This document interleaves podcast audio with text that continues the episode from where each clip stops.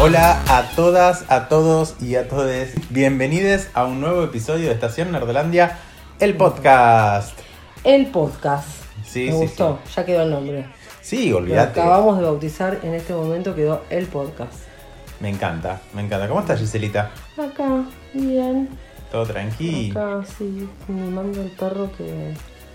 No sé, él siempre se porta bien, pero hoy se porta bien. La que se portó mal fue mamá, ¿no? Mamá no lo cuido. Y le explotó la colita. Pobrecito, tiene el culo roto el perro. Pobrecito, bueno, pero bueno, nada, no le, no le puedo decir que se baje, porque él siempre se porta bien. ¿Cómo andan? Qué bueno estar grabando un episodio después de haber ido a ver una película. Sí. O sea, esto no nos, no nos pasa hace un buen tiempo.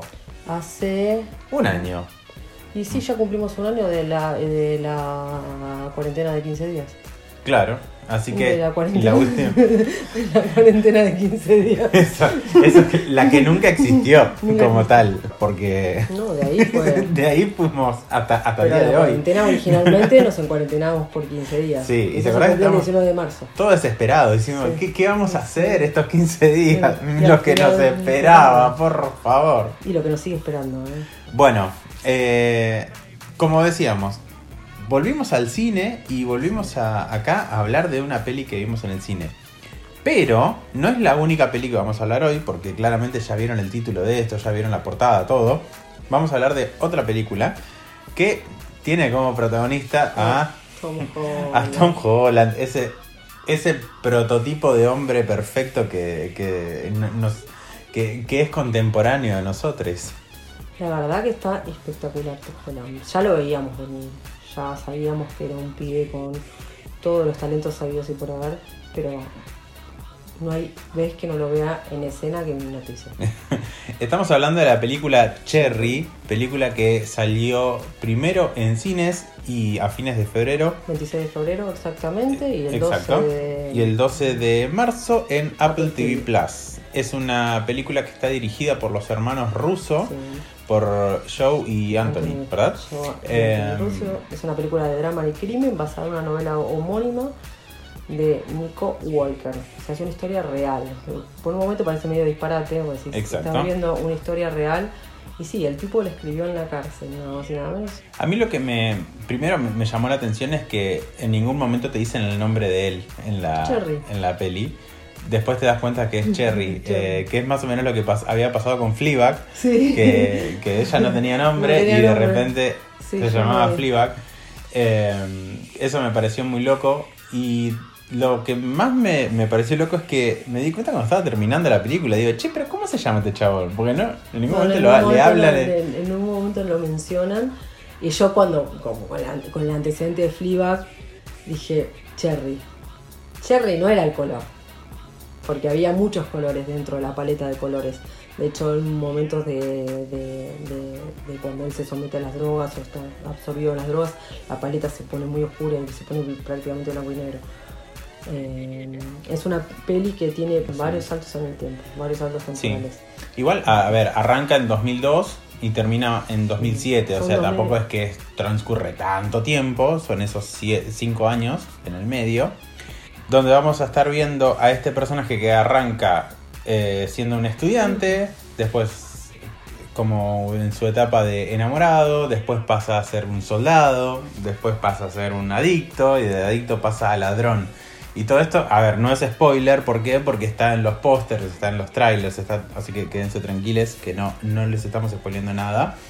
Em, bueno, y él justamente pasa igual en, en un corto periodo de tiempo toda esta transformación que tiene él, más allá de que después eh, tenga algún salto más grande llegando al final de la peli. Em, pero bueno, justamente lo que, lo que pasa con él es que se enamora de una chica, qué sé yo, en algún momento no vamos a decir cómo, pero el chabón se va al ejército y vuelve con estrés postraumático. Eh, él estaba en el batallón de, de médicos Sí. y, y vuelve claramente mal porque las cosas que ve ahí son cosas totalmente desastrosas. O sea, ve lo peor que, que puede ver un soldado lo ve él porque justamente estaba en el, en el equipo de médicos y, y vuelve la verdad que muy mal. Sí, y aparte lo que a mí me choqueó de la película, que es el tratamiento que le dan, eh, pero no es la primera película que la vemos, el tratamiento que le dan los americanos a los, a los veteranos de guerra. Es horrible. Es horrible. O sea, pensá que fueron héroes en su momento, es más o menos lo mismo que pasa acá con los de Malvinas. Y son Claro. tipos que quedan re mal de la cabeza y después hacen 20 millones de cagadas, pero porque no tienen una contención psicológica acorde a, lo- a los horrores que vive esa gente. O sea, estamos hablando de un caso real. El pibe se termina de reivindicar en la casa, o sea, termina de recuperar en un estado, de un, esta- de un estado, eh, en una situación encerrado, o sea, en el, en el peor escenario de recuperación, el tipo se recupera. Y pero porque no le quedaba otra también. Yo O sea, creo que en el fondo lo, lo buscaba, o era o esa, o, o- bueno, para mí en, en un momento de la película yo pensé que el final iba a ser otro, pero la realidad es que me terminó sorprendiendo para bien, porque no deben ser la mayoría de los casos de gente que se, re- o sea, que se recupera en una cárcel, en un sistema penitenciario. Son muy pocos. Acá por lo menos sabemos que un es mínimo puede llegar a ser el porcentaje. En Norteamérica no sé, es una sociedad bastante violenta. Aparte tiene un recurso de que si no le servís a la sociedad directamente, pena de muerte, la mayoría de los estados. Entonces eso genera más violencia. Pero, pero bueno, yo lo que me sorprendí también fue que empecé a ver y leer muchas críticas de la película que no fueron buenas, pero bueno, las opiniones ya sabemos son como los culos. A mí la película me encantó, me pareció que puede llegar a tener muchos abusos, muchos recursos, de lo que sea, pero la actuación de Tom Holland opaca para mí absolutamente todo lo que puede llegar a ver de, de malo. Sí, obviamente tiene fallas, no, no es un producto perfecto, por eso tampoco es mega ultra conocido, los que la van a ver van a ser por el gancho de Holland, pero me parece que los rusos ya lo tienen de muso a, a Holland. Muso, nunca había escuchado esa- ese término. Eh, sí, a mí lo que, lo que me gustó mucho, mucho, mucho fue la dirección y la actuación de Holland puntualmente. Eh, en cuanto a la dirección, como, como dice Gise, por ahí hay como mucho abuso de recursos, ya sea en el cambio de formato de, mm, de, de la relación de aspecto, por ejemplo, que en un momento lo vemos como un poquito más cuadrado, después se vuelve a estirar la pantalla, la paleta de colores va mutando todo el tiempo. Eh, incluso cuando él está drogado se lo ve como difuminado en los costados. eh, lo vemos como eh, en un momento que había tomado éxtasis, lo vemos como todo recontra claro y después en, algún momento va hablando con, él, con ella, que es eh, Ciara Bravo, se llama esta chica, que era la que interpreta a su pareja. Eh, y es como que ahí va volviendo de a poco la paleta de colores a lo que, lo que era en la realidad, lo que, o, o cómo se debería haber visto. Eh, pero después tiene unas tomas que son alucinantes. La, una de las tomas más llegando al final, que, que está él cruzando una calle y, y se lo ve con, con el sol de fondo, o sea, es, es un cuadro. eh, Es un cuadro. viniendo- bueno, están, están, están viniendo los autos. Es una situación en cámara lenta, pero toda esa, toda toda esa escena es. es- yo lloraba porque ya, yo ya esperaba lo peor. Esa escena me hizo acordar mucho a Joker. O sea, Sí. son, son completamente diferentes. sí. Pero me, me hizo, me, me resultó como un. Pero bueno, un también es un trato de, de cómo trata la sociedad norteamericana las enfermedades mentales. Porque el estrés postraumático no deja de ser una enfermedad mental dentro de millones de enfermedades mentales que, o- o que existen, Sí. o que se van creando, o que les van poniendo nombre, o que tienen un nombre, pero en realidad el show que lo que trata puntualmente es eso. Exacto. Eh, hay un momento que, volviendo a lo que, lo que hablábamos de, de que el, el nombre de él es Cherry y demás, que mm, intenté, digo, bueno, a ver, ¿por qué es que al chabón le dicen Cherry? Y, y esto es pura deducción mía, no es que lo- no, no está confirmado, pero bueno, es lo que yo creo. Eh, el chabón es daltónico, en un momento lo, lo nombran eso en la película. Que nos llama la atención. Y- dentro del ejército un Claro. Pero- Era tipo, tenía que entrar. Porque Tenía que entrar porque lo, lo necesitaban. O sea, pleno 2002. O sea, era que estaban en plena guerra de Irak. Y mm, en un momento la, la persona que le está haciendo el, el test le dice sabes distinguir el color de la sangre, ¿no? Y el chabón como responde que sí, listo, entraste. Entonces para mí Cherry hace referencia justamente a que él puede distinguir el color, el color de la sangre. Eh, y en algún momento en la peli están, él que- quiere averiguar algo con el sargento de- sobre un grupo de soldados que no había vuelto. Y él le dice como, eh, ya, ya obtuviste tu, tu Cherry Bomb Today, como tu... O, o algo así, creo que, creo que hace referencia a una canción que se llama Cherry Bomb, pero no estoy seguro. Eh, de hecho, lo- los subtítulos lo traducen como cualquier cosa. No, Tengo que buscar los subtítulos en inglés a ver qué es lo que dice exactamente. Pero, mm, pero bueno, algo así dice y es como que en, en esa escena la cara de él, como que al, al escuchar esa frase se quedó como muy callado. A mí me dio la referencia de que por eso también le pueden llegar a decir Cherry. Como esas dos cositas. Em, pero, pero bueno, eso, eso, es, Dato. eso es un dato Dato. a chequear, pero bueno, cuando ustedes la miren, fíjense y después nos cuentan qué les parece. Eh, esta peli la pueden ver en Apple TV Plus si es que tienen eh, Apple TV, si no pueden hacer la prueba gratis de 7 días, o la buscan por ahí, Sí. como ya saben.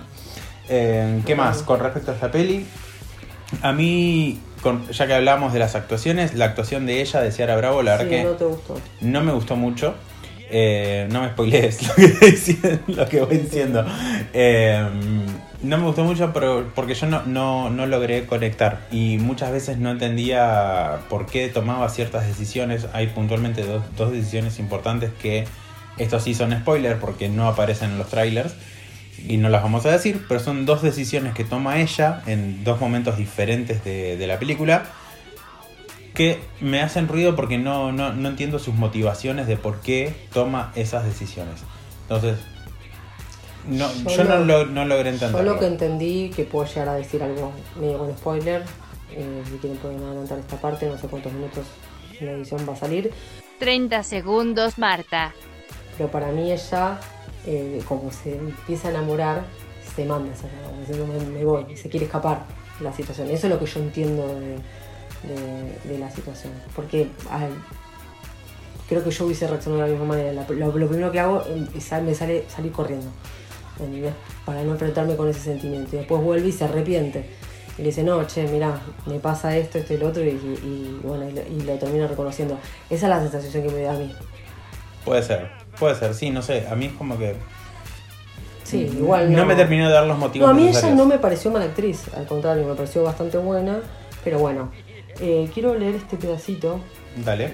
que dice, Cherry tuvo una respuesta negativa por parte de la crítica especializada, quienes criticaron pri- pri- principalmente el guion, así como un exceso de elementos y esce- escenas de acción. A mí es lo que más me gusta de la película.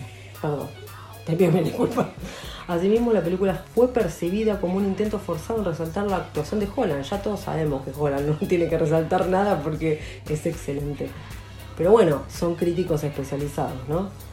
Eh, lo cual tuvo críticas positivas en su mayoría. Para el sitio Rotten Tomatoes la película tuvo una aprobación del 38%, que es un tomate podrido, mientras que para Metacitric promedió 44 de 100 puntos. Sí, es como que la, la, la bardearon bastante, es me verdad. hicieron pelota. Sí, sí. Sí, yo a mí, o sea, yo la vi, en el momento que la vi, la verdad que la disfruté, no, se me, no me pareció pesada para nada. Y Holland es hipnótico, pero no me parece que los rusos quisieran destacar una, una actuación de un tipo Claro.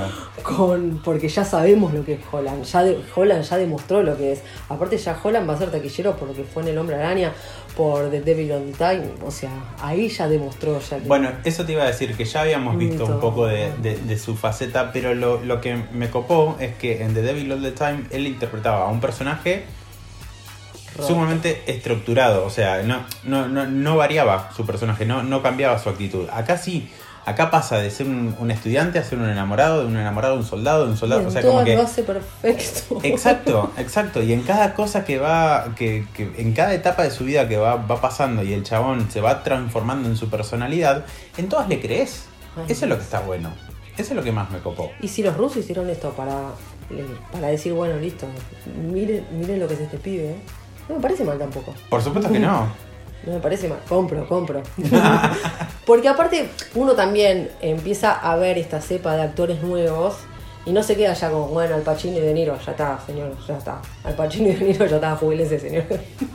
o sea, tuvieron sus momentos de gloria y todo, pero hay un montón de, de, de Al Pacinos y De Hollywood. Este es uno. El mismo justamente lo que decíamos en The Devil All the Time tenemos a dos más, que son Robert Pattinson Robert y Pattinson. Bill Skarsgård, que son dos, dos tremendos actores.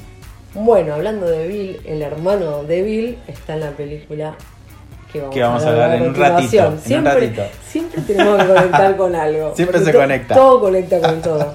Antes de, de- de pasar al próximo tema y que Giselita no me apure, lo único que voy a decir es: Stop trying el bigote de Tom Holland happened. Porque ese bigote, sáquenselo, no le queda bien. Sáquenle el bigote, El por bigote y las arrugas, bueno, pero eso es lo que yo, yo te decía, el trabajo de maquillaje no. Pero no de última, demasiado. ponele el trabajo, barba. El trabajo de maquillaje, por ejemplo, la, la parte de, de las drogas no está mal maquillado. No, Pero las partes de, del, del tiempo, del avance del tiempo, tanto en ella como en él, no hicieron un muy buen trabajo. Ella tiene mucha cara de nena. Podían haber hecho un buen trabajo con Benjamin Barton, lo hicieron con, hace años, lo hicieron con, con Brad Pitt. Eh, también que tiene una cara angelada Brad Pitt, pero esta chica también. O sea, le puedes meter lo que quieras, prótesis, lo que quieras. El trabajo de maquillaje no es. no Igual la realidad es que tampoco lo critico porque es una película con un presupuesto para, para una plataforma de streaming, primero, y segundo que eso sucede en que dos escenas. No, claramente. No, y aparte Claro. para lo que tuvieron que invertir, invirtieron. O sea, lo- Exactamente, que son, que son las el- escenas de las acción, escenas de acción, y esos fetiches, acción, esos fetiches que tienen los rusos con los bombardeos, Total. ese tipo de cosas son Totalmente. esas persecuciones y, y además y, a- y además la situación de guerra me encantó. Sí, La situación de guerra en sí, el- el- la, la sordera, la torpeza, con cómo se manejan en cama, me pareció espectacular. Yo eso no le puedo criticar absolutamente nada. A mí me encantó. Hay una, una cosa que me pareció muy, muy graciosa que son los nombres de ciertas cosas que aparecen. Por ejemplo, los bancos.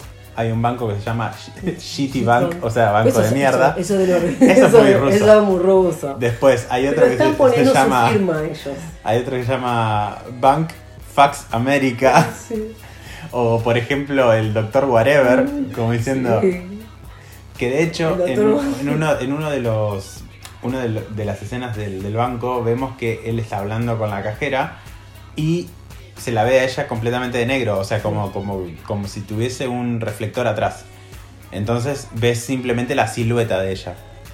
Y es un recurso que en algún momento se va a invertir cuando él logre conectar con la otra persona. Eso, eso me, me pareció muy, muy loco, porque él va como tipo en automático al banco, hace lo que tiene que hacer y nunca conecta con las personas. Pero en algún momento va a conectar y en ese momento se va a invertir ese recurso. Y eso me, me pareció muy, muy copado. Eh, los cameos. Hay un cameo de los rusos en un bar. Hay un cambio de los rusos. y también hay un cameo del hermano de Holland que ya se está postulando, me parece que hablando de hermanos, Sí. ya se está postulando para. Porque parece que en, en Spider-Man Claro, en Venom va a de tener hecho, como un- La cosa es así, el hermano de Tom Holland hace como una especie de, de, de pibito, un X, que acá es uno de los que le vende droga a él. Y es, bueno, nada, o sea, es un cameo del hermanito de él. Y la idea es que en cada película donde esté Tom Holland, el hermano va a aparecer haciendo un personaje relativamente similar. De hecho, en Spider-Man No Way Home lo vamos a volver a ver. Sí. Que por lo que sabemos, en algún momento Spider-Man lo va como a, a agarrar con la telaraña y va a quedar medio colgado. no Sí, sé, va a, ser, va a ser como un traficante o va a tener algún, algún Sí, o algún asaltante, alguna boludez así, un cameo de ese tipo. La idea es que este personaje es como que vaya pasando por el multiverso de Holland y pueda ser, como que pueda ser el mismo en diferentes situaciones. Esa es como la idea. Pero, Es brillante. pero sí, es genial, Es que- es, es genial. Eh, y después creo que, bueno, eso es todo más o menos lo que teníamos para decir de esta peli. A nosotros no nos gustó la película. Sí, Yo le diría que les dé una posibilidad. Son, son 2 horas 25 que, no sé, para mí no es una pérdida de tiempo. Es una película bastante linda. Y yo te digo, no te gusta las escenas de acción, no te gusta el drama, mira la Holland, se te pasa todo. Sí, exactamente, exactamente. Bueno, pasamos a nuestro siguiente tema. Vamos a 3 siestas me pegué.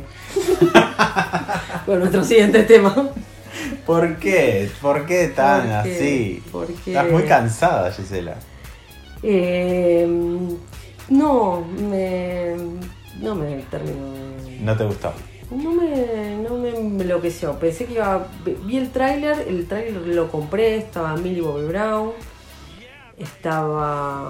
el- Alexander Skarsgård. Alexander- que me gustó, me gustó, o sea, yo lo había visto en, en Tarzán y en Mudo. Hizo un par de películas. La, la verdad que son todos talentosos. es- esa familia son todos uno, uno más talentoso que el otro. Desde el padre, los hermanos, Pennywise, todos, el Floppy, los amo. Son, es una familia muy talentosa. Eh, bueno, la peli de la que vamos a hablar se llama Godzilla vs. Kong. Esta es la cuarta película de este Monsterverse que está haciendo Warner. No es el, el Monster Universe, esta es otra cosa. Este es el Monsterverse que arrancó en 2014 con la película Godzilla, dirigida por Gareth Edwards, que es el director de Rock One. Eh, continuó en 2017 con Kong Skull Island y con- terminó, entre comillas, o bueno, o, o- em- o continuó en 2019 con Godzilla King of Monsters. El tema es el siguiente. Eh, la película que está cronológicamente primero es Kong, después seguirían las dos Godzillas. Y en ambas Godzillas tenemos a diferentes elencos, pero alguna partecita del elenco de Godzilla se continúa en esta película de Godzilla vs. Kong. Puntualmente el personaje que, que sí que, que quedó de todas estas películas anteriores es el de Millie Bobby Brown. Y bueno, el de su papá, que acá la verdad que aparece para hacer un cameo, la verdad. No, sí, ¿Cómo es se llama de este Lobo, tipo? es el de Lobo Wall Street. Bueno, puntualmente lo que pasa en esta película es que en algún momento van a tener que enfrentarse estos dos titanes que hasta el momento es como que no se habían cruzado nunca, pero al parecer en la historia hubo una rivalidad entre ellos desde años y años atrás. Eh, son dos alfa, tanto Godzilla como Kong son alfas, entonces como que en el momento que se crucen se la ponen. Eh, el tema es el siguiente, acá vamos a ver mucho de los monstruos y lo que me, sí me pareció es que todo las, el tema de lo que eran las actuaciones estaban como muchas cosas de más. O sea, como toda la historia de los humanos en realidad. Porque obviamente que está todo más centrado en los monstruos. Pero vos a mí ya me, me predispusiste, ya cuando fuimos caminando para ver la película, me tiró una, que fue lo que terminó sucediendo. Entonces yo, las tres setas que me pegué, una fue la última, cuando me levanté, había pasado lo que había hecho Esteban. Bueno, pero no nos adelantemos. No, no dije nada, no dije nada, un- dejo para Viene después. todo en un rato. Eh, sí, yo sentí que había muchos personajes de sobra incluso. Como Sí, que había personajes que se podrían haber resumido en, no sé, dos en uno, tranquilamente. Y la verdad que me, me- no sé, me, me causaba un poco de, de molestia ver tantos personajes.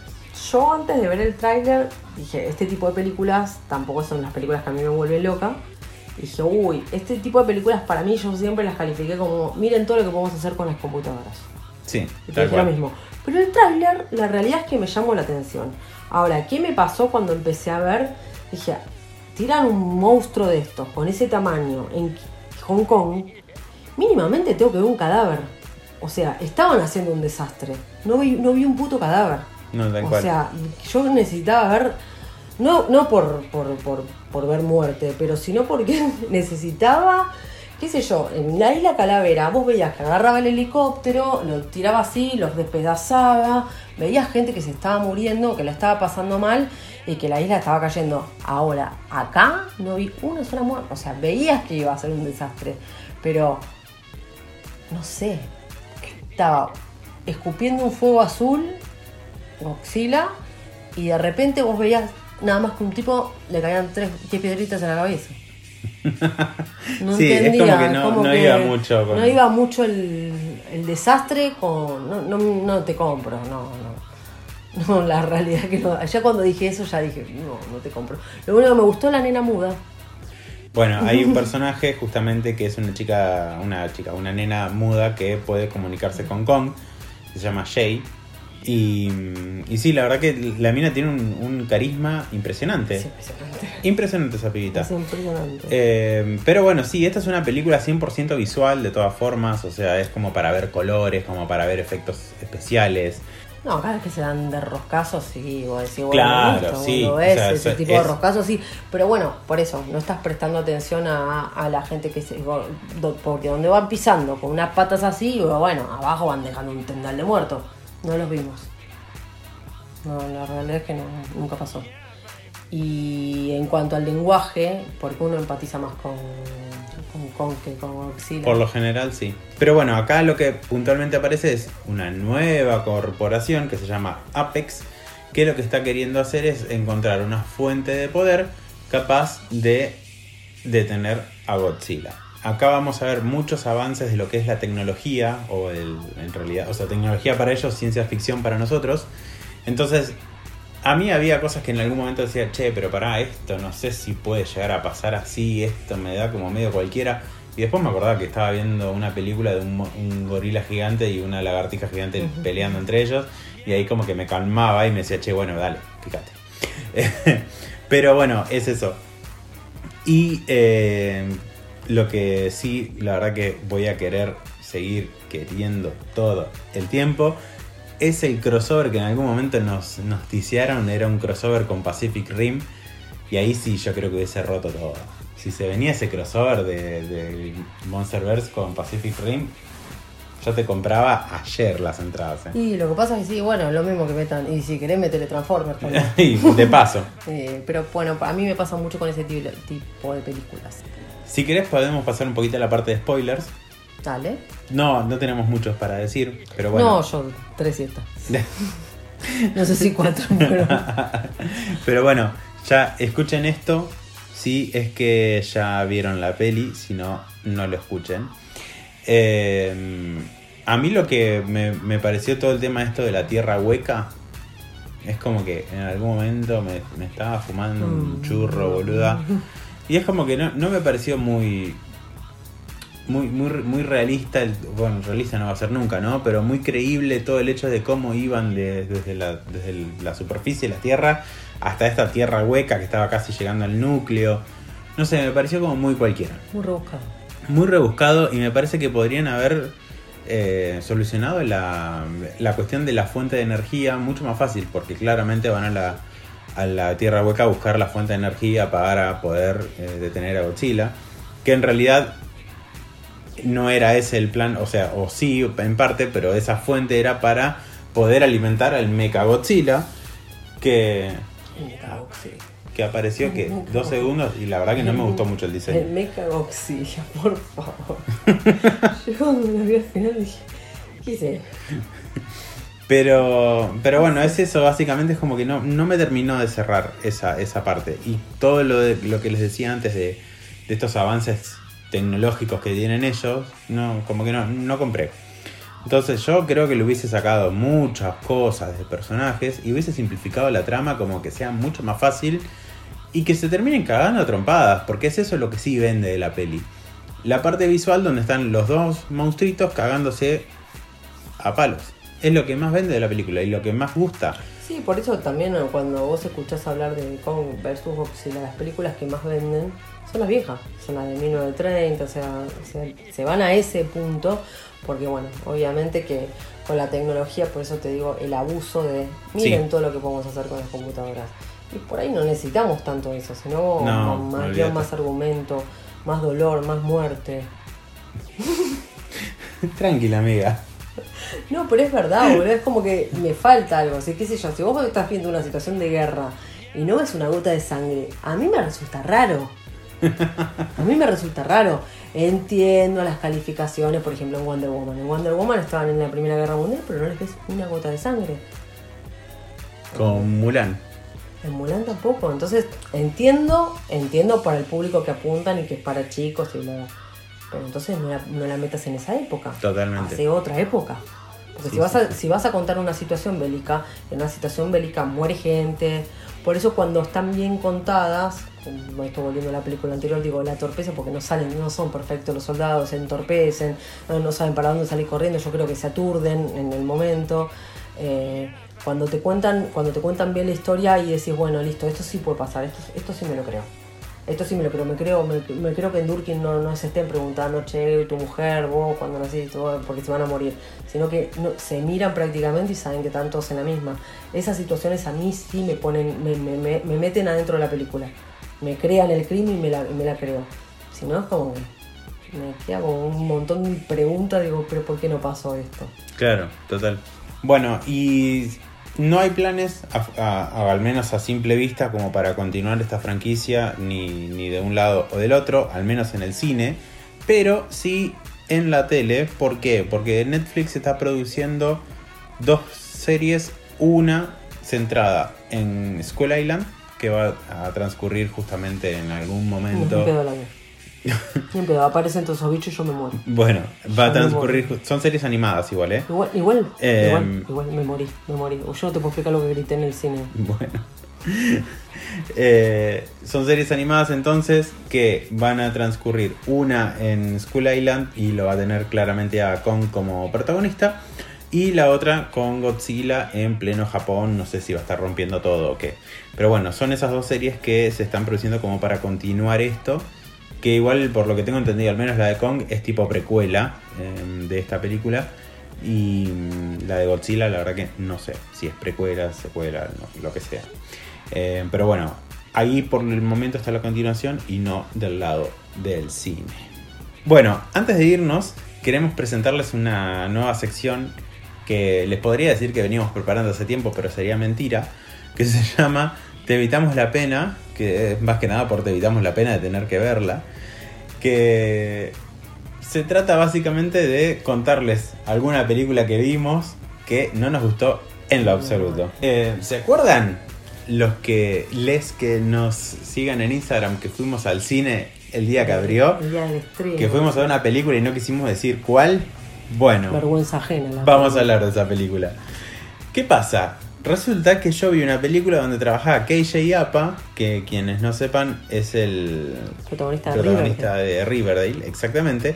Yo dije, bueno, listo, vamos a ver una película de comedia adolescente, lo voy a ver un rato sin remera, voy a estar feliz. Pues no, mi cielo. No.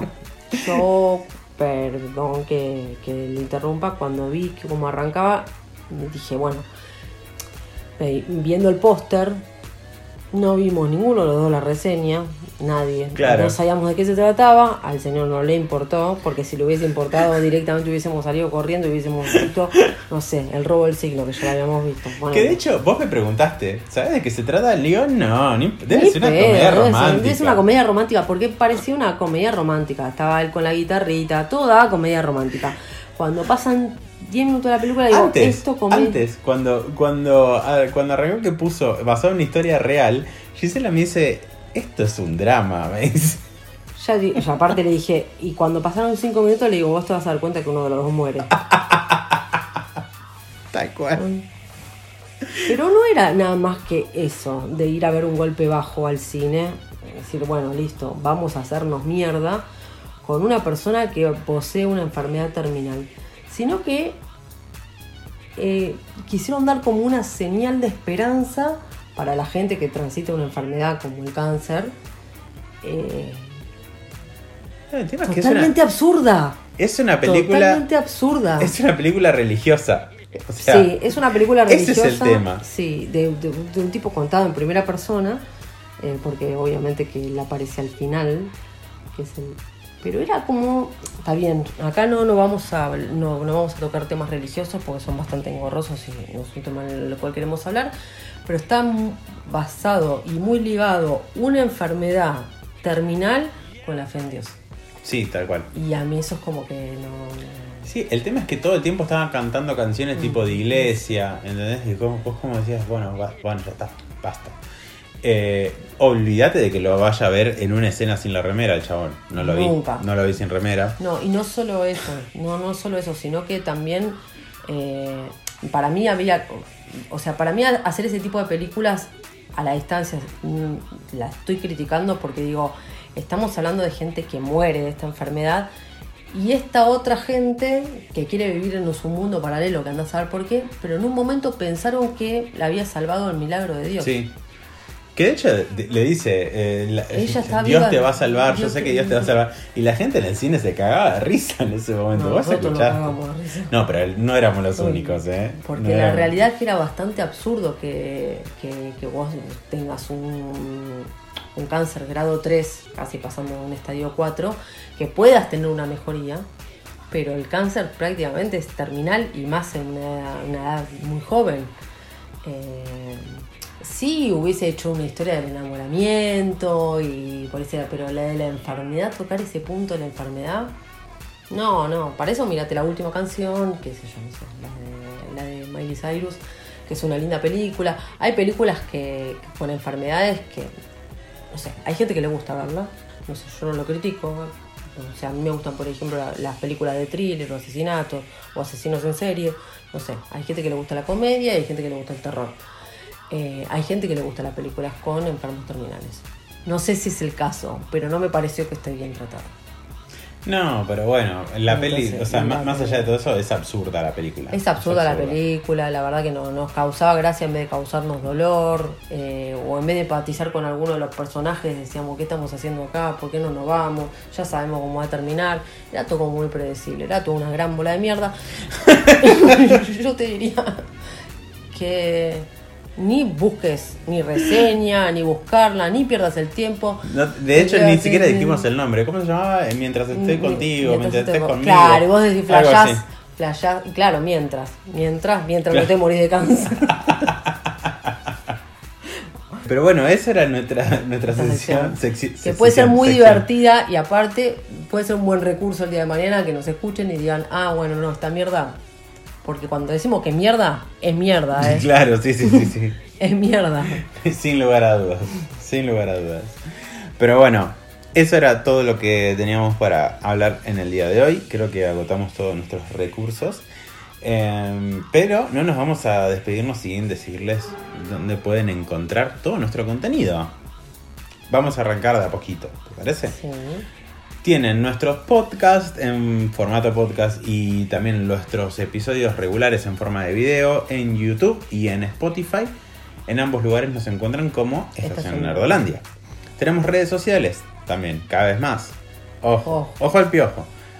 Contanos, Cicelita. Tenemos eh, Instagram, que es eh, Estación Nerdolandia. Twitter, que es e-nerdolandia. Y TikTok, Estación Nerdolandia. Perfecto. Y por las dudas, si quieren ir a darse una vuelta por Facebook, también es Estación Nerdolandia. Pero la verdad que ni entramos. Compartimos automáticamente desde Instagram, pero ni entramos. Eh, en algún momento, en algún futuro, dicen por ahí las malas lenguas o las buenas lenguas que tenemos Twitch. Veremos. Estamos viendo. Eh, y sí les voy a decir que se vayan preparando porque se vienen muchas cosas copadas en el mes de abril.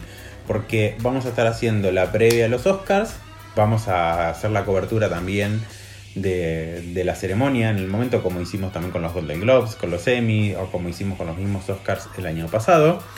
Eh, y se viene un estreno muy importante a mediados de abril, que es Mortal Kombat, y estamos preparando algo copado con ello.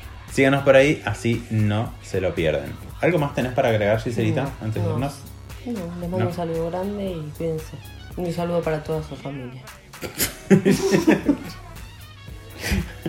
Chao, chao, chao, chao.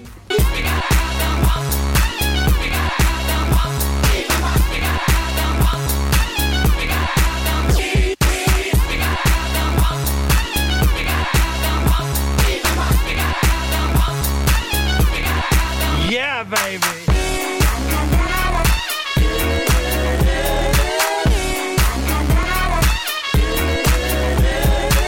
yeah.